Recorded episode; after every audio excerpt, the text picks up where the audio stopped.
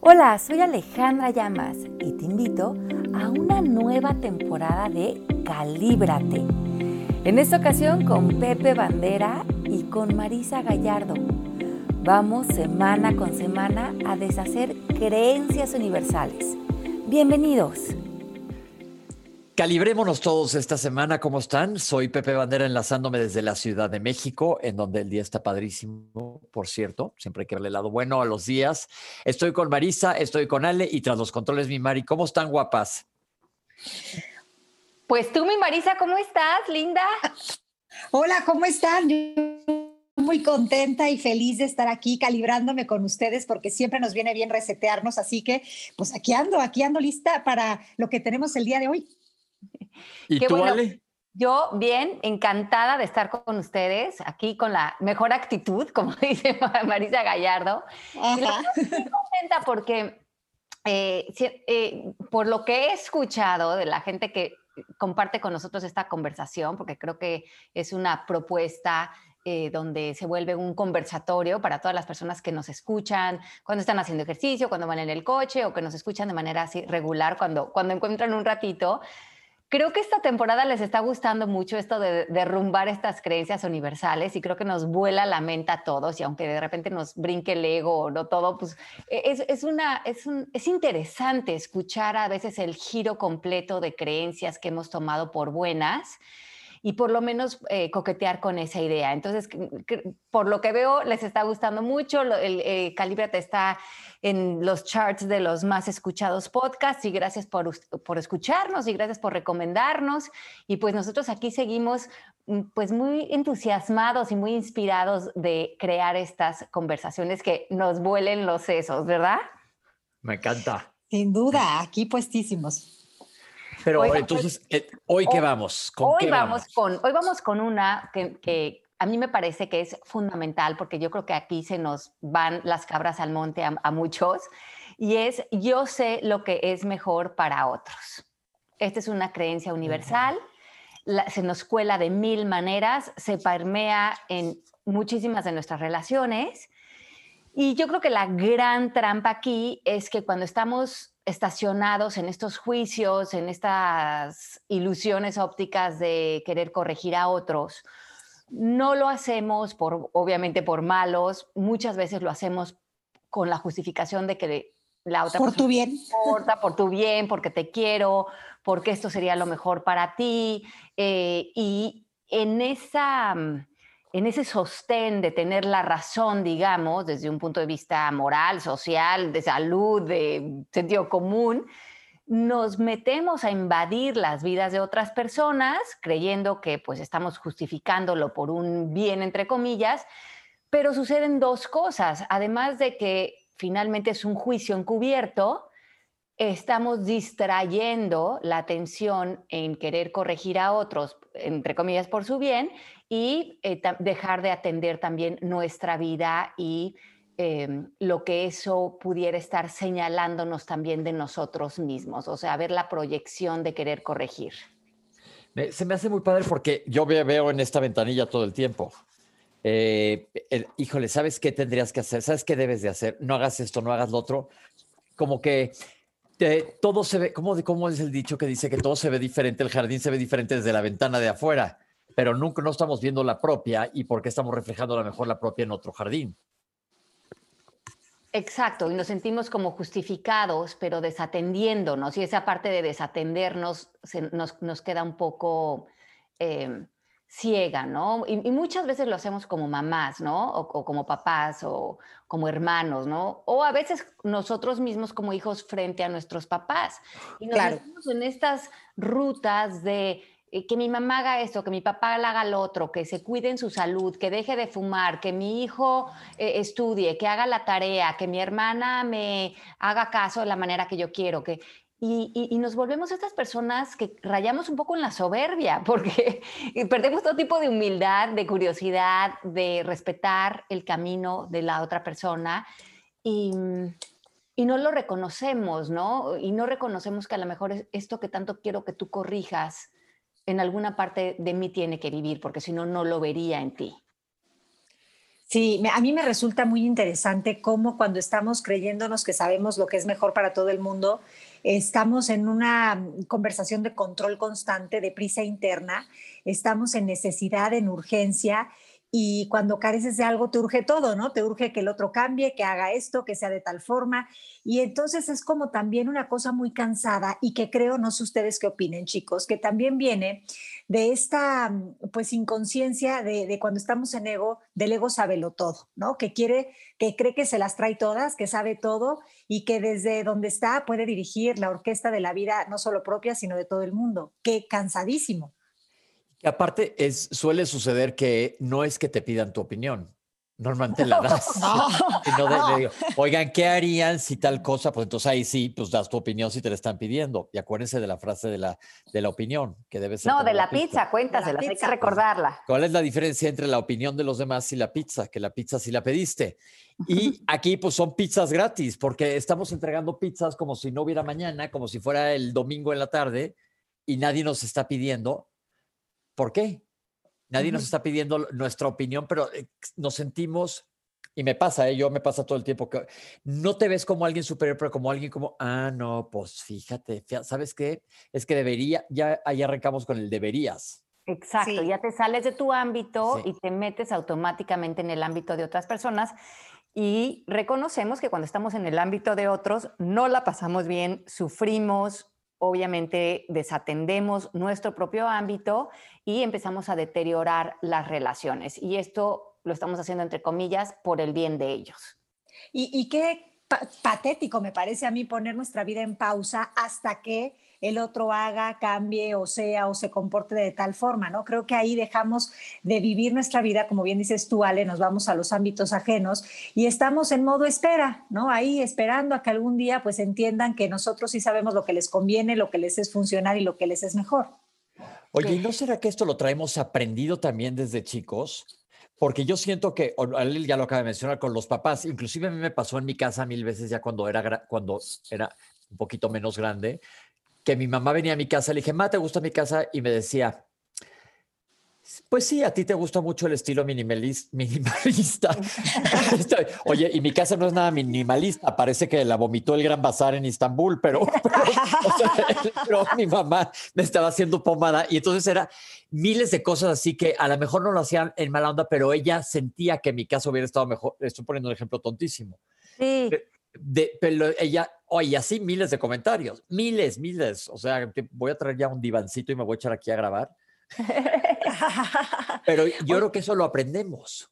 Sí, y, yo creo, no sé ustedes qué piensen, pero creo que al igual que las otras creencias que hemos estado trabajando hasta el día de hoy, tiene mucho que ver con la idea del qué dirán y de pensar que nuestro poder proviene del exterior, proviene de la opinión de alguien, de la calificación, de lo que otros van a pensar o a decir. De ahí viene que nosotros vivamos con todas estas listas de requerimientos que la vida de alguien tiene que tener para considerarse exitosa, entre comillas, porque ya sabemos que hay tantos significados de exitoso como personas. Y, y este, entonces empezamos a a querer corregir constantemente, a centrarnos en el arroz negro de la vida de cada quien y a sentarnos en esta silla del juez de cómo te puedo ayudar desde aquí sin que me lo pidas, pues mira, toma nota. Punto número uno, esto, dos, tres, cuatro, ¿no? Y así. No, y muchas veces, a veces no, ni siquiera, a veces ni siquiera se lo decimos a las personas. Ah, no sí, lo decimos al universo, pero lo vivimos como una conversación interior, como una queja interior, como bueno, ni siquiera se lo digo a mi papá o a mi mamá o a mi jefe, pero él debería de, y sí se lo digo o a la mejor adentro de mí o a mis amigos, o, y es, ya sea que lo exteriorices o que tengas cualquier idea en tu interior de que alguien debería de ser diferente por su bien o cambiar, o, o que tú creas que sabes que es lo mejor para ellos, estás en un deterioro de ti mismo, porque no estás viendo una persona completa, estás viendo una persona que crees que se puede mejorar. Y esa es una gran trampa eh, de, la conversación colectiva en la que vivimos, ¿no? En vez de ver seres completos, vemos seres, seres que se pueden potencializar, digamos. Y, a ver, les voy a poner unos, unos ejemplos. A ver. Vamos a ver, por ejemplo, a mí me, gusta mucho, en, este caso, a mí me ha servido mucho pensar en la vida de Nelson Mandela. Cuando yo escribí de él en el libro de Esencia de Líder, cuando a él lo meten a la cárcel, por, pues por una causa, ¿no? Eh, de justicia que él estaba, mm, por la que estaba luchando, ¿no? Em, y, él está dispuesto a que lo encarcelen, pues la mamá de Nelson Mandela, pues vive esto con mucho sufrimiento, porque de alguna manera ante sus ojos era una injusticia. Su, hijo era un hombre bueno, estaba trabajando para una causa eh, benevolente, digamos. Y él estuvo 27 años encerrado en una cárcel de alta seguridad, en una celda mínima, eh, haciendo labores de alto esfuerzo físico y mm, pues tratado de una manera bastante deteriorante como ser humano. Y la historia es que la mamá se desesperó tanto de las condiciones en las que estaba el hijo y de cómo vivía y acabó muriendo ella, eh, pues muy, muy, pues, muy desesperada, ¿no? Con la situación de él.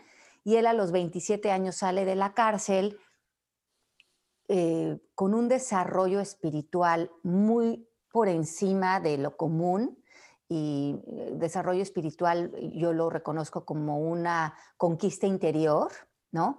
Que logró a través de esos espacios de silencio y, esos y ese encierro que tuvo lo tradujo a algo, a alguna, hizo una alquimia muy poderosa para él, que se volvió de los hombres más influyentes a lo largo de la historia, a convertirse en el presidente de su nación y en realmente cambiar eh, la manera en que nos veíamos los seres humanos eh, en cuestión de raza y en cuestión de justicia. Bueno, creo que para llegar a ser el hombre tan... Em, despierto ante sí mismo, que se volvió Mandela, le requirió este entrenamiento interior de 27 años. Wow. Claro.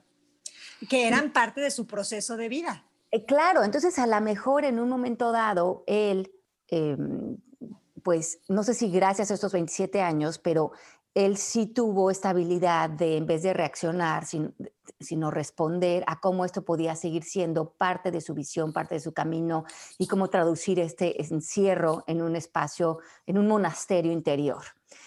Y a lo mejor Nelson Mandela no se hubiera convertido en el mismo hombre sin esta, pues no sé, sin esta experiencia tan extrema sin esas vivencias. Ajá, entonces creo que esto traduce muy bien lo que estamos hablando hoy. Yo sé lo que es mejor para otros, ¿no? Claro, porque desde un punto de vista moral, social, de justicia, pues probablemente la mamá, pues por lógica te decía, pero ¿cómo me puedes decir que es mejor para mi hijo que esté encerrado en esa cárcel, que no vea a su familia, que esté aislado, que esté condenado de manera injusta? E, en la mente racional eso no se puede entender y te puede consumir de manera profunda, pero eso también te como, como que te desconecta de ver que hay un orden más allá, un orden espiritual más allá, que está recorriendo nuestro, nuestro ser, eh, caminando ciertas vivencias y que nosotros no sabemos qué es lo mejor para otros, porque no somos Dios, no, no, sabemos qué gobierna las vidas. es, esa, esa, palabra en inglés, I don't know his path or her path, ¿no?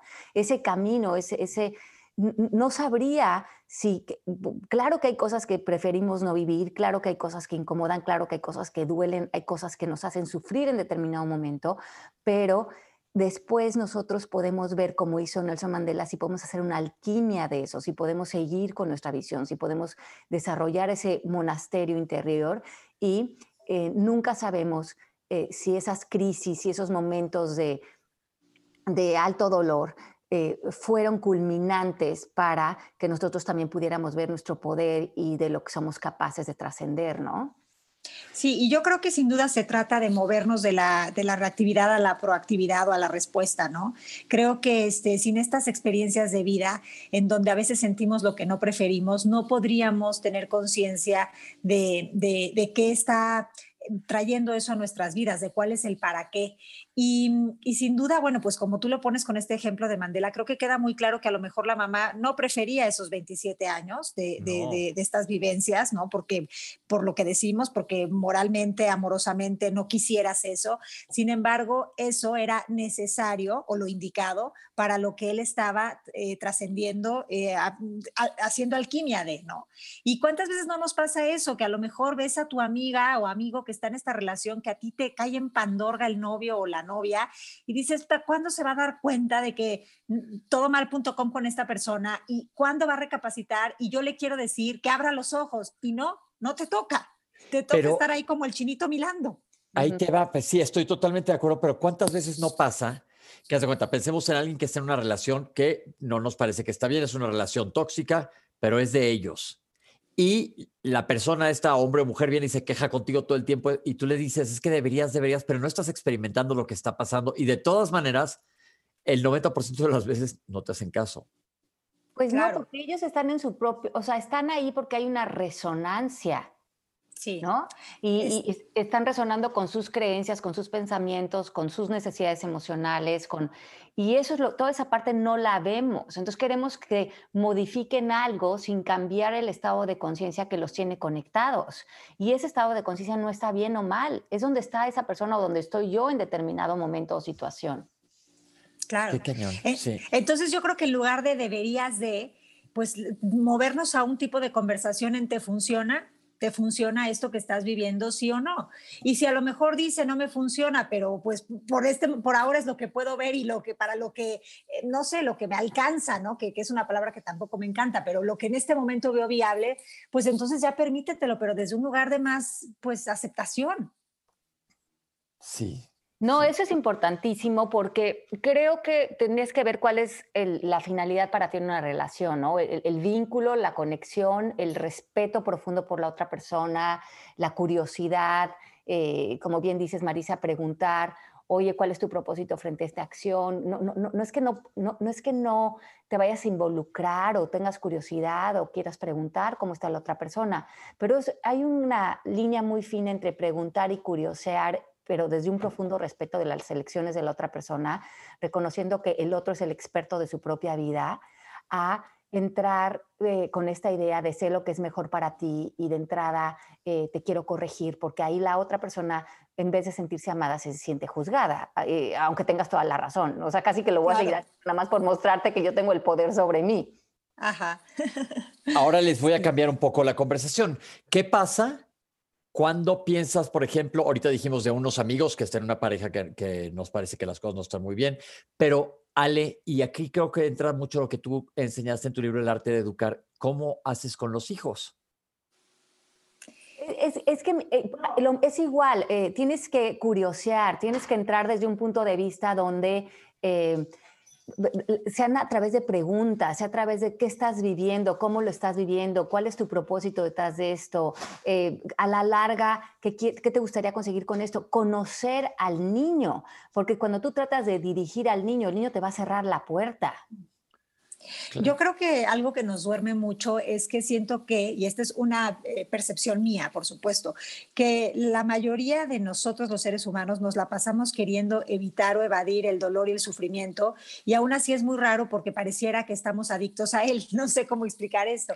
Sin embargo, esto de, de quererlo evitar hace que entremos en la vida de otros y con nuestros años de experiencia o con nuestro know-how les digamos, híjole, por ahí no vayas porque yo ya fui, había una piedra y te vas a dar y, queramos salir a evitar ese sufrimiento y ese dolor sin permitir que el otro crezca con, con eso que está eh, apareciendo en su camino, más que como algo que lo ataca, porque yo no lo pensaría en ningún momento así, como algo que lo invita, ¿no? Que, como algo que, que lo hace ver hacia adentro y lo hace moverse de un lugar de reactividad a un lugar de respuesta, porque sin ello no hay, no hay caídas de 20, no podemos sacar de, eh, a empujones a nadie de una situación que a nosotros no nos gusta o preferimos que sea distinto, porque cuando empujas, lo que haces es que refuerzas eso que no te gusta o eso que no. Y, muchas veces, por ejemplo, con el hijo, ¿no? De mi hijo debería ser más responsable, ¿no? Que es una muy común, ¿no? Entonces casi que se respalda en esta creencia de fondo, yo sé lo que es mejor para ti. que hagas tu tarea, que hagas ejercicio, que te duermas temprano, que dejes el Xbox, ¿no? Entonces, esto se vuelve una cantaleta, porque en el fondo yo sé lo que es mejor para ti, estás sacando al hijo completamente de la ecuación porque yo sé lo que es mejor para ti desde mi posición como mamá y las medallas que yo me quiero colgar como mamá. Qué posición tan eh, desconectante para un niño, donde desaparece completamente, porque lo que aparece es simplemente tu rol, ¿no? Y creo que en ese espacio es muy importante reconocer que cuando estamos, por ejemplo, en quiero que seas más responsable, darle la vuelta a ese pensamiento, como nos enseña Byron Katie, y yo debería de ser más responsable con mis tareas, con mi vida, con mi rol como mamá, como como con el ejemplo, ¿no? ¿En qué áreas de mi vida yo no estoy siendo responsable? ¿En qué áreas de mi vida yo puedo eh, hacer mis tareas que no he hecho? ¿En qué áreas de mi vida yo me puedo responsabilizar para aparecer frente a mi hijo como un ser completo que no, que no está saliendo desde el miedo? Porque toda esta corrección está saliendo desde el miedo.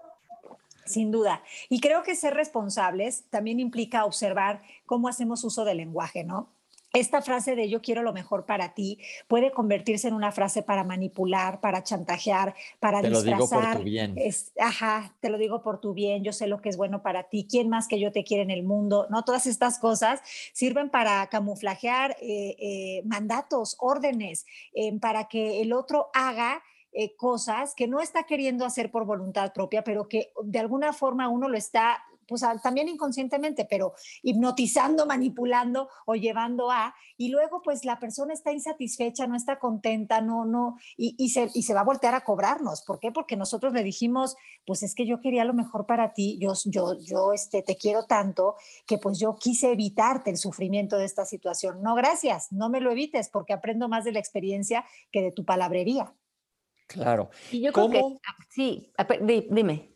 Pero ya vimos, todo el mundo estamos en esta, caemos en esto y continuamente. ¿Cómo revertimos, cómo nos cachamos, cómo cambiamos el sentido del volante, dar el volantazo antes de caer en esto? Ok, yo creo que primeramente eh, reconocer que eh, cuál es tu intención, lo como les decía, amar, conectar o corregir y educar y creer que sabes que es lo que es mejor para otros y, estar dispuesto a ver la proyección. Yo estaba haciendo justamente una sesión con una persona el otro día que tenía un tema con su hijo, de que sentía que el hijo jugaba mucho Xbox y que no estaba comprometido con su carrera universitaria y lo que tú quieras. Y que, y que el hijo, cuando esta persona entraba como a corregirlo, desde esta idea de yo sé lo que es mejor para ti, el hijo se ponía muy agresivo.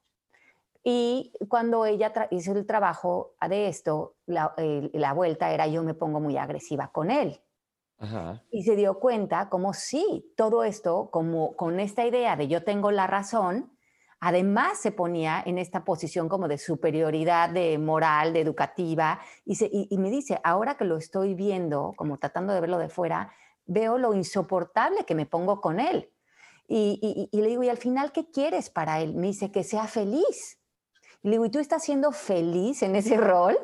Y me dijo, estoy siendo la persona más amargada e infeliz.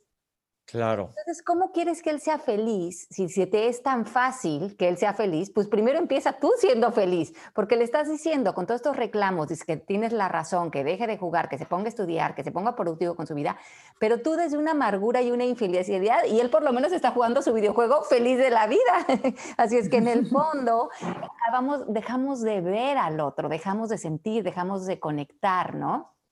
Y, lo que dices, Ale, es importantísimo. Si tú te das cuenta que cuando le dices a alguien deberías de hacer esto o lo otro, o ya no deberías de hacer esto o lo otro, lo que el otro está recibiendo como mensaje es, eres un verdadero y agreguen lo que quieran, ¿no? No, sí, este, no eres suficiente y no, eres suficiente, no, no, solo no puedes, no vales, eres tonto, eres idiota, ¿no? Eso es lo que estás sintiendo. Quiero que dependas de mí y de mi opinión, porque no creo que es válida, ¿no? Y ahí entra el rol del rescatador. Por eso es que esta creencia está muchas veces ahí, apareciendo como el permiso que me doy para irte a salvar de la, del, del, ay, iba a decir algo, del, este, dilo, dilo, dilo. Del, cagadero en el que estás tu vida, ¿no? Entonces permíteme que ya llegó, oh, El Salvador, ¿no? Y, este, y entonces yo voy a, arreglar toda tu situación porque, pues mira, o sea, yo sí sé por dónde, ¿no? Eso, eso es algo que es como invasivo y además refuerza a todas estas creencias de desvalorización que nos han tenido prisioneros. Y yo me acuerdo mucho una frase, Buyale, hace yo creo que de ocho años, una cosa por el estilo, que, que aprendí de ti que dijiste, bueno, ¿y tú quién eres para venir a resolverle al otro? Sí, exacto. yo quién soy, o sea, yo, eh, mi high horse, como dicen los gringos, bájate de tu, de tu caballo porque pues estamos todos en, en las mismas. ¿De ah, dónde viene esto? Sí, para mí eso fue súper importante porque yo también tenía ese perfil de la rescatadora y sentía que tenía que rescatar por alguna razón a quien se dejara. Y muchos sí se metieron en esa dinámica conmigo.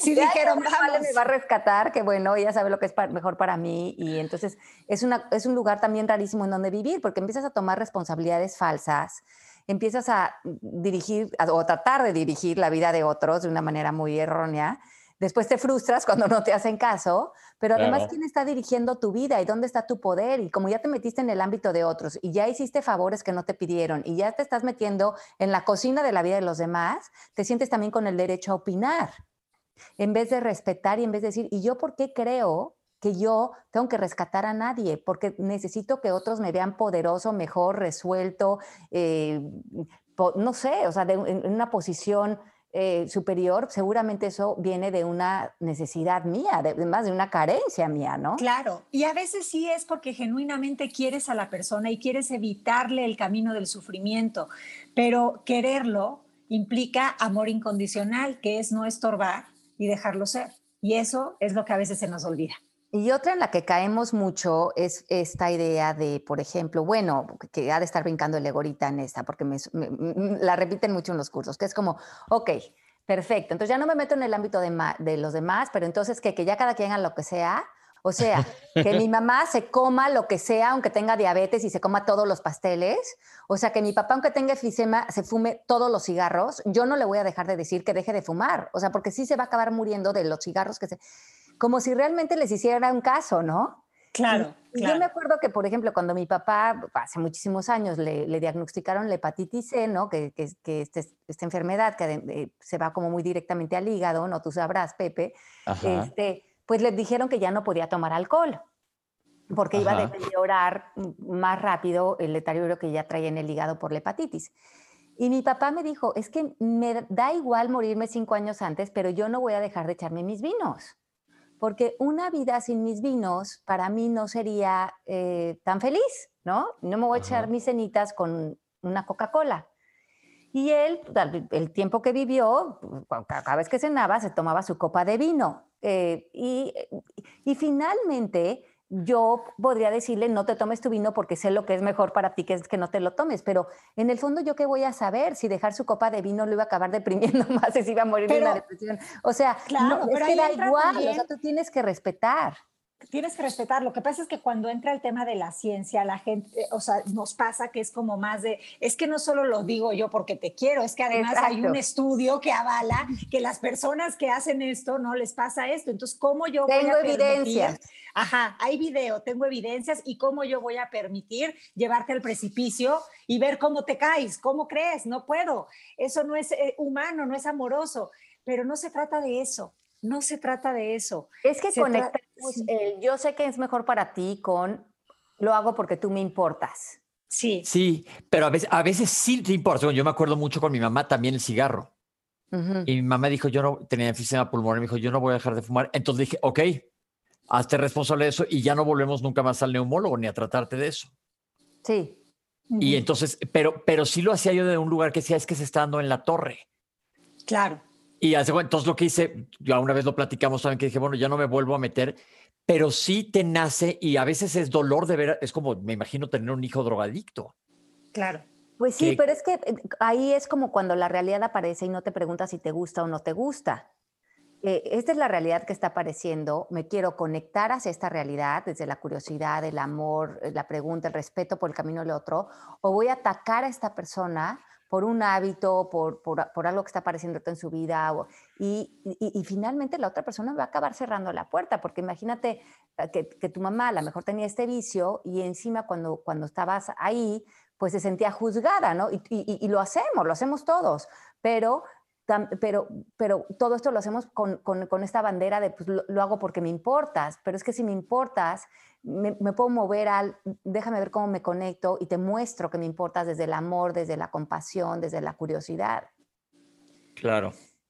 Sí, como dijo Ale desde el principio, ¿no? La intención es importantísima. ¿Cuál es mi intención al decirte esto? ¿Recriminarte, reprobarte, juzgarte, criticarte, atacarte?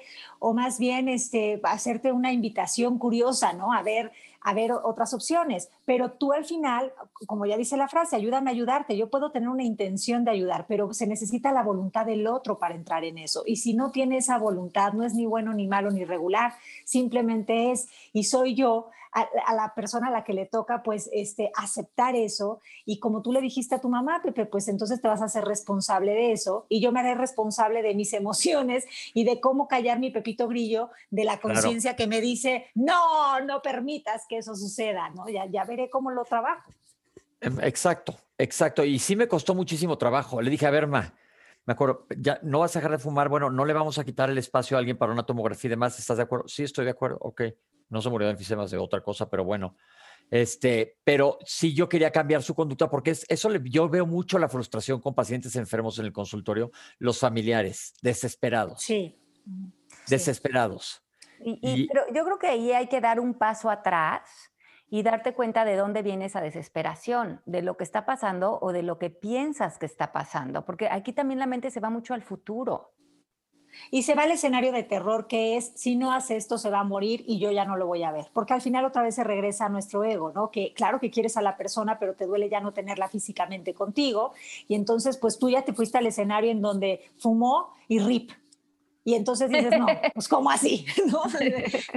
Claro. Eso es lo que... o, también se conecta mucho con la culpa, ¿no? De que si alguien tiene una consecuencia este, en algo en, su vida, en su salud, en lo que sea, como que pensar que nosotros lo podríamos haber evitado, pero también ese es otro pensamiento. Es verdad, es absolutamente cierto, ¿no? Que, que, que, desde mis juicios o desde ese espacio yo iba realmente a evitar algo. Y evitarle esto realmente era lo mejor para esta persona, pues tampoco sé. No. Entonces e, es como darte un paso atrás, atrás, atrás a todos los conceptos que van creándose sobre esta creencia y y, dar un paso atrás en nuestro ego, en nuestra soberbia, en, nuestro, en el querer tener la razón, en el futuro y permitir que aparezca la otra persona con todos sus hábitos, con todas sus maneras de ser, con todo lo que esté pasando en ese momento en su vida y saber que hay un ese o que hay un orden más allá y que nosotros podemos conectarnos con el orden que no vemos, pero que sí está siempre presente. Y yo creo que, que, el gran disfraz es todos los ejemplos que hemos, que hemos puesto, lo estoy haciendo por tu bien este, esto me duele más a mí que a ti.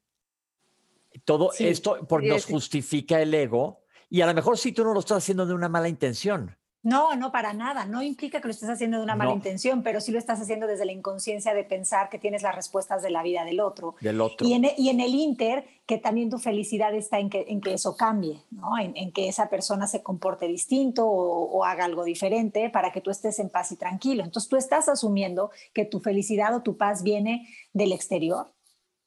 Y ahí ya se nos olvidó que el hogar de la paz es nosotros. Claro, eso se hace bien interesante porque ahí es el, pues es el impostor, ¿no? Que se está metiendo y no lo estás cachando. Y, creo que aquí lo que es sí, sí, importantísimo es darte cuenta que sí, que estás como en una falsa identidad, con una necesidad de corregir, en no verte también a ti mismo, en, en no estar en un lugar de paciencia, de humildad, de reconocimiento y de que cuál es tu función en la vida. Tu función es, yo nací para saber lo que era mejor para otros y corregirlos, o mi función es estar feliz, estar, ser amoroso, ser curioso, conocer a otras personas y salirme ¿no? de todos estos y aceptar. y aceptar, claro, que es tan importante y tan poderoso. Wow. Sí, se me hace bien interesante esto, porque hay que, hay que como ejercicio ponernos a dar eh, darnos cuenta para evitar hacerlo. Y ahora, ¿cómo le podemos dar la vuelta? Pues Vuelvo a pensar en papá con hijos. Sí, yo creo que el primeramente e, eso, también darte cuenta qué quieres, ¿no? Vivir prisionero de los actos de otros, de las maneras de pensar de otros, de los hábitos de otros, o ser libre, ¿no? Ser libre y primeramente ser libre dentro de ti y vivir todas tus relaciones desde la libertad interior que es eh, todas las posibilidades existen, ¿no? todos los recursos existen en cada momento para todas las relaciones. Y esto es un, eso es lo que es la libertad, que saber que eh, no estás fijo a un solo punto de vista, sino que vives en una, en una mente que se expande, en una mente que, que, tiene un mucho más eh, profundo reconocimiento de lo que creía que pensaba, ¿no? Te sales de esta visión túnel de ver todo eh, simplemente a través de, de, creencias, ¿no? Me gusta. Y aparte es como que también llevarnos a, la, a esta humildad de decir, pero si a veces no sé, desde mi ego, no sé ni lo que es mejor para mí, porque aparte ya ni, ni, ni, existe lo que es mejor o peor, sino lo que es, ¿no? Este, ¿Cómo voy a saber lo que es mejor para otros? Yo creo que eso también es humildad. Este, y, y entonces ya nos damos cuenta que la vida no se trata de mejores o peores, sino de que lo que va eh, surgiendo en el camino es lo indicado para lo que cada quien está moviendo, eh, soltando de paradigmas y trascendiendo. Y entonces desde ahí, pues ya en lugar de luchar, o resistir, comienzas también a fluir, ¿no? Se afloja todo, se va acomodando. Se afloja. Sí, sin se va acomodando, pero, pero sí es algo que yo creo que es un error de los más comunes, algo que hacemos yo creo que todos. Porque está en el colectivo. Sí, te sale del alma. Y aparte muchas veces ni siquiera lo exteriorizas, pero ¿cuántas veces no estás en una conversación y tú traes ya una conversación adentro de tu cabeza respecto al tema que está pasando totalmente desde tu punto de vista, desde tu ego? Estás oyendo que alguien te está contando y tú ya estás sobre... No, y tú ya estás con el consejo en la punta de la lengua. Exacto. entonces, ¿cuándo estuviste realmente presente para la otra persona? ¿Cuándo lo escuchaste? ¿Cuándo curiosaste? O sea, lo que se está hablando era acerca de ti o era acerca del otro. Y sí, y entonces empiezan estas, estas conversaciones en las que nada más hay defensa por parte de, de, una de las partes y el otro pues está bombardeando con todas las opciones que para el otro ahorita no son visibles porque no ha deshecho esos nudos mentales, ¿no? A mí me parece que es fundamental reconocer esta creencia, reconocer cuando está viva en nosotros, darnos cuenta que al final de cuentas no está siendo funcional, no habla de que las otras personas nos importan, no incluye, no conecta, no nos lleva a la curiosidad, no. Y piensen ustedes cuando alguien llega, llegue con ustedes con esta idea de que sabe que es lo mejor para ustedes y los empieza a corregir o darles consejos, cómo realmente te acaba cerrando porque no es generoso. Sí, y como que no me entiendes, ¿qué crees que ya no había pensado yo esa opción? Pues claro que sí, lo que pasa es que no se puede porque A, B, C y D. O sea, como piensas que yo no sé. Entonces te empiezas a defender, te empiezas a desconectar, como dices tú, del otro y acabas por decir, qué flojera me da verlo. Y, y también sentir que la otra persona, como para que te apruebe, quiere que tú cambies algo, termines una relación, te pongas a dieta, lo que la otra persona te esté aconsejando que hagas y porque esta persona curiosamente no te podría recibir exactamente en donde estás, ¿no? Eso, esa idea del amor incondicional, eso sería muchísimo más eh, amable, digamos. Claro.